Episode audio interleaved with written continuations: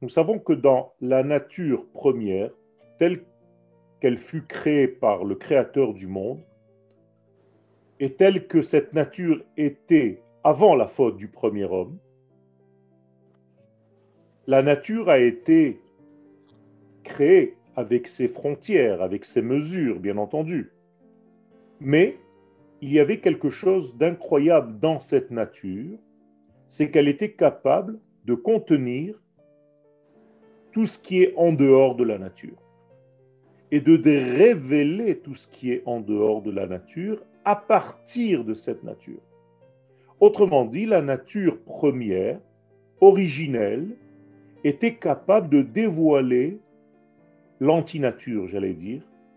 comme si elle faisait pousser d'elle-même des éléments qui la dépassent.